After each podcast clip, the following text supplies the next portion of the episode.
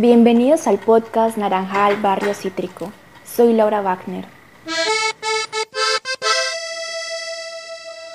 Barrio de contrastes, de intermitente actividad, de calma ruidosa, de años de historias, de orgullo y tristeza profunda.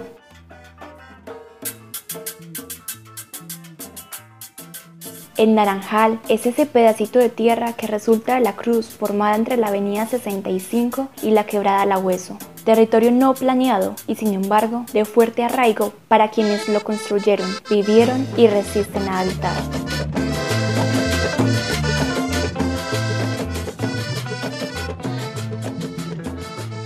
Que Naranjal antes era como la hierba, y era muy lleno de árboles, cosas así. Entonces ya empezó, cuando la gente empezó a crecer acá a vivir, ya como que entre todos construyeron sus casitas, todo lo fueron remodelando poco a poco. Ella es Shirley Daniela Colorado, tiene 29 años y un puestico de perros calientes fuera de su casa. Cuenta con orgullo que sus padres hicieron parte de los tantos vecinos que fundaron, muy a su gusto, Naranjal. Un palito aquí, un palito allá, el barrio se formó espontáneamente en un terreno tan cenagoso que se consideraba inhabitable. Como Shirley, son muchos los naranjaleños que se narran a sí mismos en esas ocho manzanas de apariencia rústica. Son ellos la materialización de la tesis del filósofo Armando Silva, cuando éste propone al territorio como umbral de reconocimiento.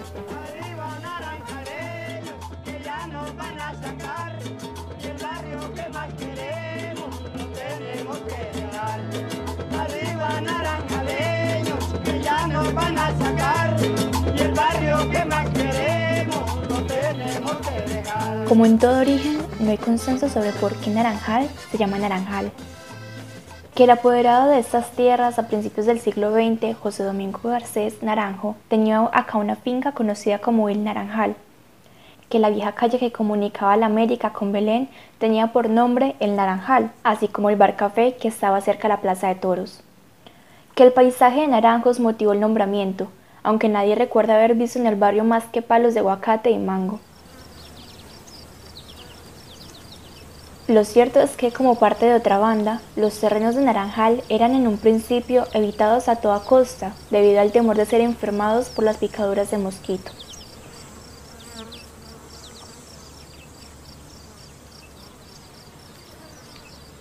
Es necesario que en 1921 los rieles del tranvía comiencen a pasar por el puente de San Juan para motivar el poblamiento gradual. Primero, en 1930, llegan familias provenientes de Sonsón y el oriente antioqueño para quedarse en casas improvisadas, rodeadas de caballerizas.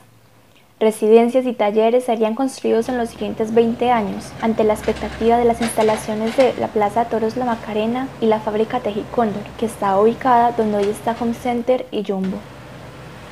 Comenzó una época de mucha construcción y migración. En los 60, compañías urbanizadoras construyeron en las cercanías edificios de apartamentos para las clases altas, mientras las familias pobres recogían el cagajón de mulas y caballos para revocar las tapias de sus nuevas casas. Don Héctor Hernán Vidales recuerda. Que en esa época, cuando este edificio se hizo, el material era barato, esto por aquí era barato porque la mayoría casi de toda esta tierra era de este, de este Domingo Garcés, que esto eran mangas, esto eran mangas, eso porque se fue, conforme va avanzando el tiempo del 60 para acá, fue cambiando.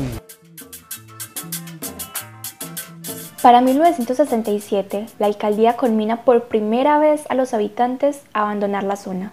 En los 70 se suman algunos mecánicos de Barrio Triste que migran y se asientan aquí, de modo que para los 80 Naranjal se llena de talleres, almacenes y locales de comida para los mismos trabajadores. Mecánicos, recuperadores, comerciantes y habitantes construyen un fuerte tejido social reforzado por una dinámica barrial interdependiente. Cada día llegan temprano más de 600 mecánicos, reparan camiones y mueven alguna osamenta de metal abandonada. Algunos empuñan una escoba para barrer el pavimento y recoger las basuras. A mediodía, después del almuerzo, todos juegan fútbol y en la tarde toman aguardiente en bares y esquinas.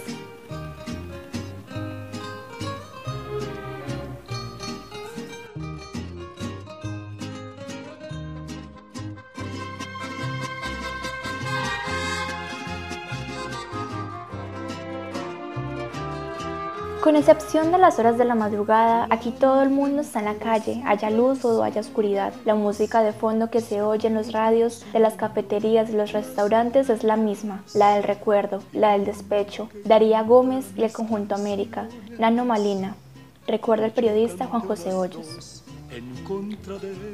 Entonces aparecen y se congregan gigantes, bancos, centros comerciales, oficinas, el Museo de Arte Moderno, la Cinemateca del Subterráneo, la Biblioteca Pública Piloto y la Estación Suramericana del Metro de Medellín. Con el tiempo, el sector que rodea Naranjal cobra nueva vida. De pronto los naranjaleños están en una zona central, rodeados de residencias de estrato medio alto y grandes empresas privadas.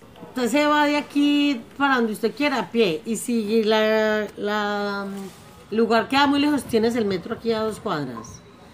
Y si te quieres ir en bus para X parte, allí pasa toda clase de bus. Entonces esto es un punto muy estratégico, muy bueno. Pero no son los únicos conscientes de tal descubrimiento. La alcaldía municipal, aunque poco ha intervenido en la formación y calidad de vida barrial, tiene un ojo sobre ellos y como has, una propuesta de renovación urbana que se concretaría en un decreto en el 2000 en 1993, a poco de inaugurarse el metro, sucede el primer cierre de locales y talleres. La excusa, por tratarse de zona residencial, no podían funcionar almacenes o industrias, política que ciertamente no aplicó para el gigante Tejicóndor. A partir de entonces, los desacuerdos entre la administración municipal y la comunidad son historia de nunca acabar. Un plan parcial, desalojos, protestas, una acción popular, zozobra, atropello, desinformación, años y años que pasan en el relato de la crónica de una muerte anunciada, que sin embargo alarga su final.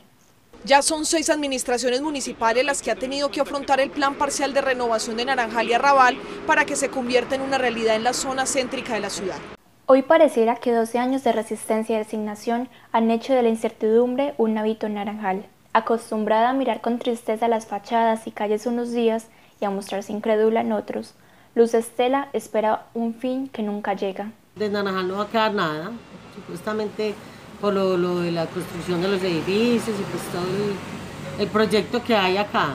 Claro que eso hace, desde que yo, yo llegué acá al barrio, eh, mi papá nos contaba, no, esto, esto, esto es que va a desaparecer, no, que aquí, aquí nos van a sacar.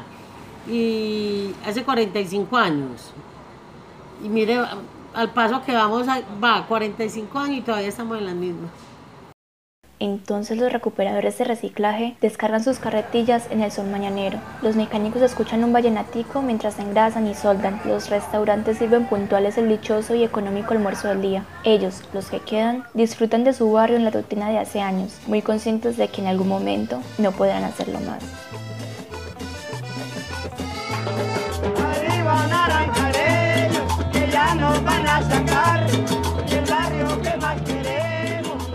Damos fin al podcast Naranjal Barrio Cítrico.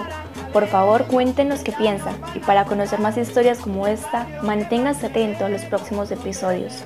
Les está hablando Laura Wagner. Doy un agradecimiento especial al grupo Punto Link de la Antioquia Noticias y al periodista Juan José Hoyos. Hasta pronto.